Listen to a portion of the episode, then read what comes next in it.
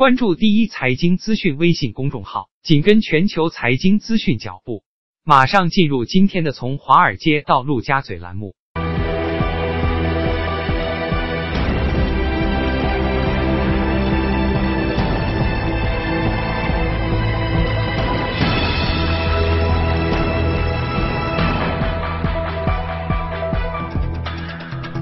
西方华尔街，东方陆家嘴，全球的资本市场将会如何联动？马上进入到我们今天的节目。首先呢，我们来回顾一下隔夜欧洲市场的表现的情况，呃，是涨跌不一的这样的一个形态。呃，英国富时指数呢上涨了百分之零点零八，法国 CAC 指数呢下跌了百分之零点一三，德国 DAX 指数呢下跌了百分之零点三八。那么具体情况呢，我们马上要连线到的是第一财经驻伦敦的特约记者陈希宇。早上好，希宇。嗯，好的，主持人。周二欧洲股市涨跌互现，截至收盘，德国 DAX 指数跌幅最大，欧洲斯托克六百指数、泛欧 G O 三百指数和法国 CAC 四零指数跌幅次之。英国富时一百指数一枝独秀，但是涨幅呢也极为微小。板块方面，科技股逆势上扬，原因是科技咨询机构法国凯捷将斥资三十六亿欧元收购竞争对手法国雅创，前者的股价收涨了百分之八点一，后者的股价更是收涨百分之二十二，也提振了整个科技板块的走高。而从日内公布的经济数据来看，英国和法国的经济表现均不乐观。周三，英镑对美元跌至一点二七二。有市场分析认为，处于历史低位的英镑将继续承受来自英国脱欧和选举风险的压力，而来自欧元区的经济下滑风险会进一步拉低英镑汇率。巴克莱银行预计，到明年的第二季度，英镑对美元将下跌至一点二零，比市场普遍预期还要低百分之八点七。周三将出炉的重要数据包括德国七月消费者信心指数、法国六月消费者综合信心指数、英国五月房屋抵押贷款许可数据。此外，英国央行将举行五月通胀报告听证会，出席的官员由行长卡尼、副行长卡利夫以及多位货币政策委员会的委员。主持人。好，谢谢习宇。我们再来看一下隔夜的美国市场的这样的一个收盘的情况。呃，是三大指数都是下跌的，纳指的这个下跌幅度最大，达到了百分之一点五一。那标普五百指数呢，下跌了百分之零点九五，而道琼斯指数呢是下跌了百分之零点六七。具体情况呢，我们马上要连线到的是第一财经驻纽交所的记者格威尔。早上好，格威尔。早上，主持人，隔夜科技类股拖累大盘走势，标普五百科技板块跌幅近百分之二。券商杰弗瑞的分析师质疑微软在云计算领域是否能够抗衡亚马逊，令微软的股价盘中重挫超过百分之三点五。周二市场继续聚焦于央行的货币政策，美联储主席鲍威尔在纽约就美国经济前景发表讲话时坦诚。一直到今年五月初为止，美联储依旧对美国的经济前景维持较为乐观的判断。但是，伴随贸易摩它升级、特朗普对华加征关税以及全球经济增速放缓，美国经济形势也出现了转变，商业投资和消费者信心都受到影响。同一天，美国经济咨商局公布的六月份消费者信心指数从上月的一百三十四点一滑落至一百二十一点五，不及预期，并创下了二零一七年九月以来的新低。近期，美国总统特朗普也是屡屡批评美联储的货币政策，呼吁降息。对此，鲍威尔表示，美国政府的部分政策是出于短期的政治利益，而美联储的独立性不会受到影响。美联储主席认为，现阶段需要更多的时间去判断上述的这些不确定性是否将会影响到美国经济，以至于需要联储出手。他强调维持经济继续扩张的重要性。而在上周美联储公开市场委员会会议上，唯一一位投出降息票的圣路易斯地区联储主席布拉德则表示，在七月底的会议上降息二十五个基点足矣。目前智商所的利率期货显示，交易员预测七月底会议上降息的概率达百分之百，年底前降息三次的概率为百分之七十。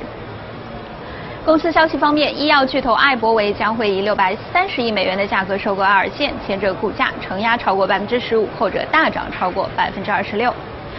伴随艾伯维最畅销的生物药休美乐的专利保护即将到期，该公司希望通过对爱尔健的收购，能够令企业在八十亿美元市值的医药医美市场上占据领先地位。爱尔健是全球知名的抗皱药肉毒素 Botox 的生产商。爱尔健的股价自2015年底达到330美元历史高位之后呢，如今几近腰斩，隔夜股价报在164美元附近。主持人，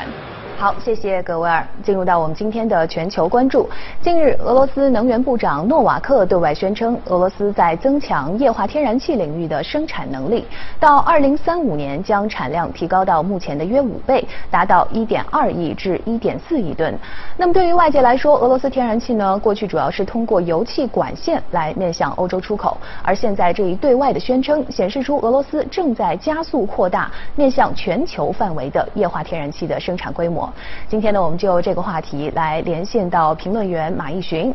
马毅寻，你认为对于俄罗斯来说是怎样的一种挑战和困境，才会导致这样个油气能源出口国来进行战略上的调整，并对外做出如此急切的油气战略宣示呢？俄罗斯能源部长的这个宣言的背后，其实我们要看的就是俄罗斯对于美国在液化天然气市场崛起之后啊产生的越来越深的一个危机感。呃，俄罗斯是能源出口型的国家，这个大家都知道。但实际上，美国这些年也是在逐步的迈入到油气能源出口国的这样一个序列里面。呃，这个我们是之前节目有多次提到过的，也就是美国，呃，比如说在加大以二叠纪地区为主的一系列的页岩油的生产。那么，作为石油副产品的 LNG，也就是天然气，其实这个量也是在快速的增长的。那么这样的一个大趋势之下，呃，美国和俄罗斯之间在油气领域的竞争，毫无疑问会越来越激烈。所以俄罗斯是火力全开啊，嗯。是在用各种的方式来对抗，通过呃生产页岩气的方式来加强存在感的美国。嗯，像美国的方面，我们看到就是它有更廉价的页岩气的产量增加，所以它也在建 LNG 的成套的设备。原来就直接出口到墨西哥去了，但墨西哥用量有限嘛，但是它的页岩气的产量呢又在逐步的。成倍的增长，所以一六年之后呢，美国就是改变了出口的方向和模式，开始出口 LNG，比如说和波兰签署啊销售的合同啊，比如说像亚洲的出口量其实是只追俄罗斯啊，这一些都是一个现实的存在。那么在欧洲的市场层面，呃，特朗普政府呢也是在。不断的向欧洲、向俄罗斯进行施压。十二号的时候呢，特朗普又批评俄罗斯和德国的这个北流二天然气管道的项目，说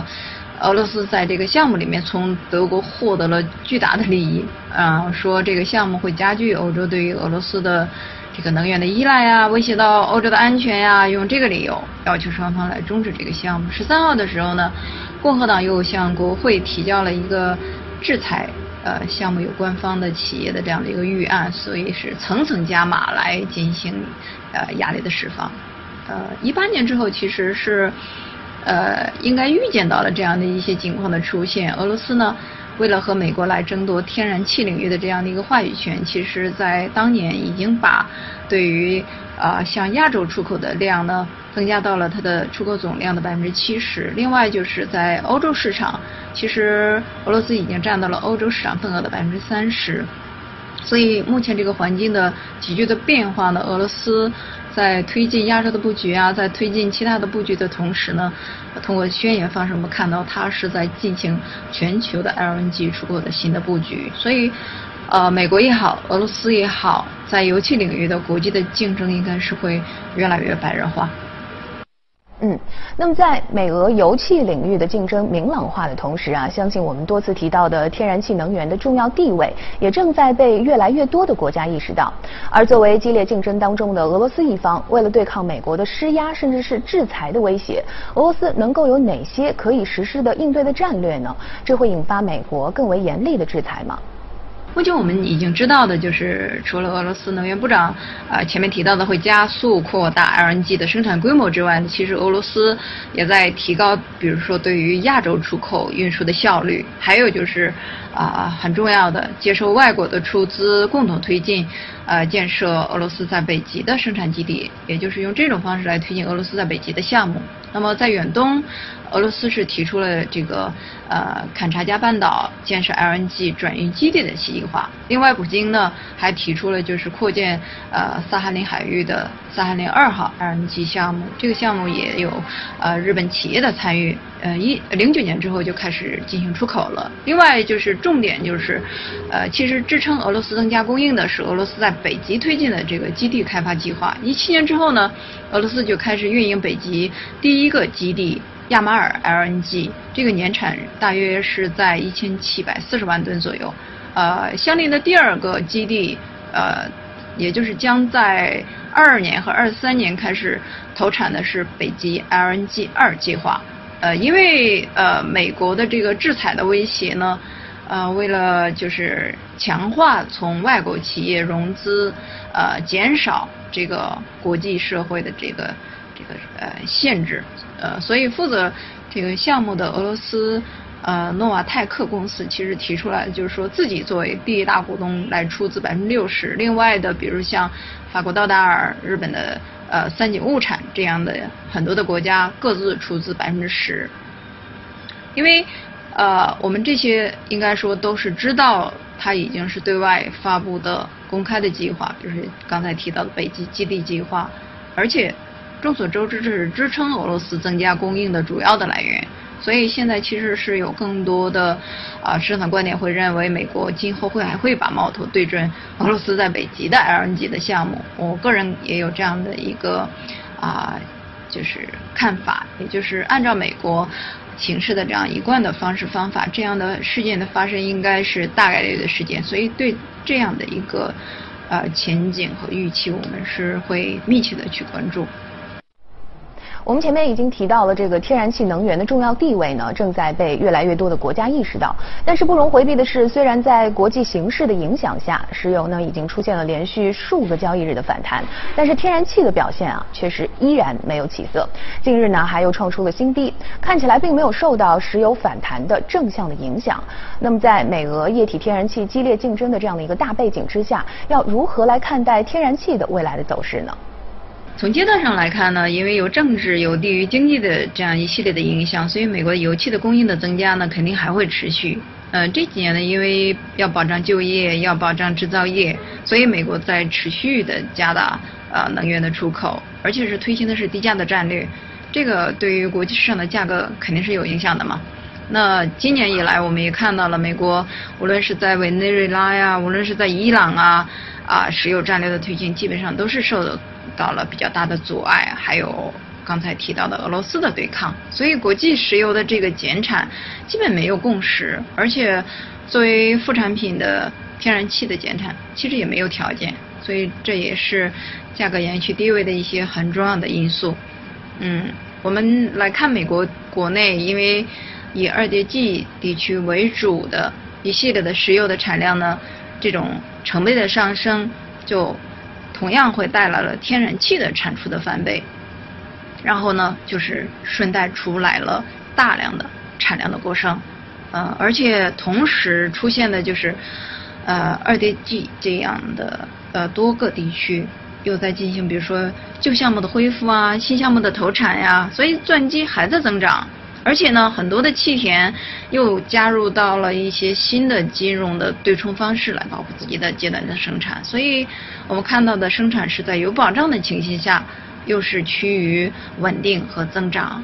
而且我们看，就是美国能源署给出的数据就更为有冲击性。二叠纪一八年年底的时候，天然气的产量是每天一百二十亿立方英尺，那么一六年的时候，这个数字只有三十六。一立方英尺，也就是说，两年之间已经是上涨了三倍都不止。呃，前几年呢，呃，直接出口邻国墨西哥这个明明显的就已经是消化不过来，所以呢，呃，美国在这之后更多的转向到了。国际市场的这个出口 LNG，那么它的竞争的方式其实主要就是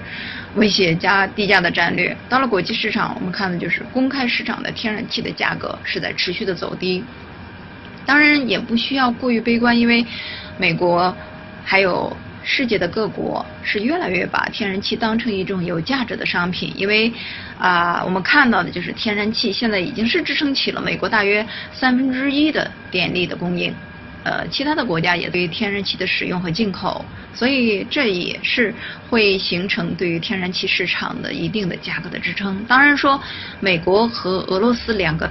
大的能源出口国越来越激烈的这种竞争的环境呢，应该会使低价维持更长的时间。只是说，呃，像去年十一月啊，像今年三月的那种极端的负值，可能短时间内就很难再看到了。好，接下来呢，进入到我们今天的美股放大镜。今天呢，我们来关注到的是六月二十号通过直接上市不委托股票承销商的模式来挂牌纽交所的美国职场即时通讯应用软件 Slack。这是在继去年 Spotify 之后呢，以直接上市方式登陆美国市场的第二例。那么值得注意的是，Slack 上市之时参考价为二十六美元，而上市的首日就高走到了三十八点六二美元收盘，也就是当天就。飙涨了百分之四十八点五四。另一个上市一年多的 Spotify，目前股价呢也是可圈可点，表现健康平稳。那么这样的一种直接上市的方式啊，是否可以推而广之，应用到更为广泛的有急迫上市需求的企业当中去呢？Slack 呢，它是企业的通讯的软件，那么中国会把它叫做阿里钉钉，中国的阿里钉钉。呃，因为职场的人都知道阿里钉钉嘛，因为用应用的非常的广泛。呃，Slack。之所以被这样叫呢，就是因为一三年这家公司成立之后，只要是有用了这个即时通讯的公司呢，它的用户的邮件至少就会减少百分之五十，也就是应用的也是同样非常的广泛，而且还被称为邮件的杀手。那么这次呢，Slack 是把华尔街非常罕见的，而且是非主流的这个直接上市模式，又一次的推到了公众的视野当中，也就是绕过 IPO 的程序。不发行也没有路演的环节，那么这个优势就是说，啊，没有承销商，肯定是给公司先省下一笔不菲的这样一个承销的费用。另外就是不发新股，那么原来股东的股份呢也不会被稀释。那么现有的这个投资人呢又没有闭锁期的限制，所以上市的第二个交易日之后呢就可以进行出售。呃，那这个优势之外，我们也要看到它可能的这个啊不足或者是劣势，就是因为它没有。锁定期也没有机构啊来对开始的这个股价进行稳定，所以可能出现的就是股价会出现剧烈动荡的情形。比如说上市的第一天，其实就限制了主要持股人出售，其实也是基于这样的一方面的考量。所以呢。很多基本面上没有特殊的优势，而且这个前期定的参考价锚定的又比较高的这样的一些公司，其实还是要谨慎的去进行自己的考量。另外，Slack 还有自己非常独特的优势，就是说它的现金非常充足，它不需要融资，因为公司上市之前就已经完成了十轮融资，总额是呃达到了十四亿美金，而且呢，它上市之后呢。也不需要急于融资，因为它现在账面上呢还有接近八亿美金的 现金类的资产，啊，其实就是除了之外，呃，还大家可能还可以了解到的就是公司还进行了六次的收购，还有二十五次的投资，就可见它其实资金是不缺乏的，所以呃一些急迫的想通过上市进行融资的公司呢，可能跟它的这个现实的条件差距还是比较的大。所以总体上我们看到，就是 Slack 采取直接上市登陆纽交所呢，它这种上来就接近两百亿美元的市值，还有就是达到了它公司之前七十亿、七十一亿美元估值这种，呃接近三倍的上市的表现，应该说都不是偶然。那么这种直接上市的模式，应该说是对于特定的公司会比较的有效。那么如果推而广之，那恐怕可能还是会有比较大的偏差。每个你上市的公司还是要考虑自己的现实的情况，做谨慎的评估之后，再选择这种模式是不是适用于自己。嗯，那么目前国内不少的拟上市企业呢，都选择了 SaaS 这种为企业服务的行业和模式，但是细分之上呢，却有着非常多的切入点的差异。针对这一类准备到美国 IPO 的企业，Slack 公司的成功可以给他们什么样的一些借鉴呢？Slack 呢，其实是一个游戏开发失败之后的意外胜出的副产品，所以我们观察这家。啊实现了最快的套现神话的公司的背后，那么除了前面提到的因素，还有一些因素同样值得我们去关注，比如说它所在的行业，比如说公司的独特的定位。呃，Slack 现在的市值其实都已经和呃三个月之前上市的打车软件公司 Lyft 的这个市值相当了。但是非常明显，就是说，呃，更受到市场欢迎的是在科技独角兽当中的像 Slack，还有像做呃视频会议软件提供商的呃 Zoom 这样的服务器的公司。像 Zoom 现在也就是两个月上市，市值就已经达到了两百四十亿美元。所以呢，Slack 的这个成功的上市，其实充分显示出来，就是美国企业的协同工作软件领域这个需求远远没有得到充分的满足。那么海内外的市场当中，因为远程协作还有行动办公的趋势的加强，其实人们都需要有一款啊，在电脑、在手机上这种多重的终端能够流畅运行，而且又高效又便利，呃又美观的协作的工作软件。当然说各家的企业呢，其实都推出了不同的工具产品，但是呢，肯定用户还是个体。对于比如说界面是不是美观，然后沟通合作层面，呃，文件分享层面，还有像呃集成的影音邮件的功能层面，是不是更便利，在这些细节上有比较深的。切怀。另外的呃行业之外呢，就是在 SaaS 的这个服务领域，Slack 的呢，它更多的是像一个公司在沟通领域、在协作领域的处于核心或者基础的这样一个位置，而且它有更多的开发的功能。其他的 B to B 的服务呢，其实更偏向于工具。那我们举个例子，工程师呢会利用 Slack API 呢做公司订单资料的这种整合，所以我们可以随时的去查阅订单变化的讯息的通知。它还进行了一些折扣券的小功能的开发，更便利的应应用。所以相比来说，工具应用呢会在有更便宜的或者是有新功能的。新服务出现的时候被容易的取代，但是 Slack 的优势就是说，它持续的累积公司过去和现在的资料，所以它有非常高的转化的成本在里面。那么 Slack 还有非常多的知名的客户，像英国的 BBC、美国的打车软件 Lyft 这样的一些知名的客户，媒体公司呢都很喜欢 Slack 轻松愉快的界面呀，啊，它的表情包啊。如果说按照 CBN Data 的预计的话，这个市场规模到二零年的时候呢，还会进一步的增加到接近五百亿美元。也就是说，这个风口领域还有更多的成长的潜力有待发掘。那么，Slack 已经创立了有十年，它毫无疑问是已经占据了通讯协作软件市场的一个先发的优势。它现在对外公开的全球日均活跃用户是超过了一千万，那么有一半的客户呢是来自于美国之外，是超过了一百五十个国家。所以我们连前面说的邮件杀手的这种独特的称谓，其实也就不难理解，就是说现在又有 Google 又有呃 Facebook 这样的大公司的竞争的族群，那么 Slack 还能在里面有自己的一席之地，还能够在上市之后快速的书写出一个呃科技股的造福的神话，所以它这在背后确实有非常的独独特的逻辑，有待于我们去关注和发掘。好的，谢谢马一迅。接下来呢，我们再来看看其他方面的消息。第五十三届巴黎航展十七号正式开幕，航空超高速的无线网络、战斗机虚拟现实体验、增强现实的工作眼镜以及廉价旋翼飞行器等多款高科技新品纷纷精彩亮相。在互联网服务无处不在的今天，无线网络覆盖率也在不断上升。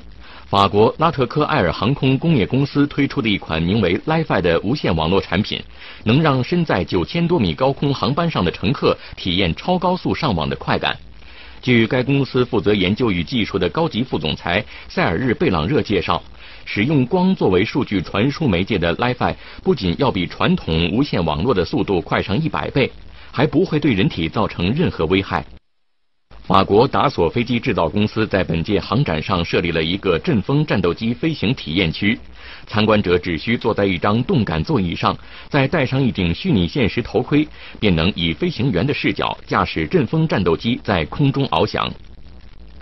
日本东芝公司则携一款运用增强现实技术制造的智能眼镜亮相本次航展。据展区负责人介绍，从事飞机维修工作的技师可以通过这款眼镜创造出的增强现实复制品来进行模拟操作。此外，一家创业公司推出的迷你蜜蜂四旋翼飞行器可以实现垂直起降，并拥有与直升机相同的大小，但售价却非常低。同时，它还能方便地进行拆装，以适应运输需要。第五十三届巴黎航展十七号正式开幕，展会为期七天。创始于一九零九年的巴黎航展是世界上规模最大和最负盛名的国际航空航天展会之一。最近在俄罗斯莫斯科举办的一项有关法国著名作家儒勒·凡尔纳的展览当中，一些蒸汽朋克风格的雕塑非常的博眼球。他们的创作者呢是俄罗斯本土艺术家舍夫琴科，他用废弃的金属作为原料，打造出一个个充满想象力的雕塑作品。正在莫斯科举行的这项展览名为《儒勒·凡尔纳不可思议的世界》。舍夫琴科的二十多件蒸汽朋克风雕塑作为其中一部分展出。这些雕塑主要采用动物造型，比如苍蝇、蜥蜴、野猪、鱼、鸟之类，复古机械外形看上去古怪而迷人。舍夫琴科是一位蒸汽朋克迷，最欣赏的科幻作家就是儒勒·凡尔纳。蒸汽朋克是科幻题材下的一种表现形式，它所展现的是一个平行于英国维多利亚女王在位时期的架空世界观。虽然具备一定的科学成分，但蒸汽朋克不拘泥于此。广阔的想象空间加上怀旧元素，让爱好者为之着迷。舍夫琴科的雕塑主要用废旧金属制成，很多是汽车零部件，也有从跳蚤市场上淘来的老古董。通过锯切、锻造、焊接、铆接等一系列工艺，最终把它们变成一件件艺术品。舍夫琴科赋予每一件雕塑各自的名字和性格。也许因为这样，他们看起来更有生命力。舍夫琴科没什么艺术背景，大约四年前因为一次偶然的机会开始制作金属艺术品。随着技艺不断提高，他的作品也越来越复杂。一件雕塑的创作时间从一个月到半年不等。这些雕塑少数是为客人定制的，大部分是由舍夫琴科自己收藏。最近，他从新西伯利亚搬到了莫斯科，和其他艺术家共用工作室进行创作。他的天赋和才华常常让同伴惊叹不已。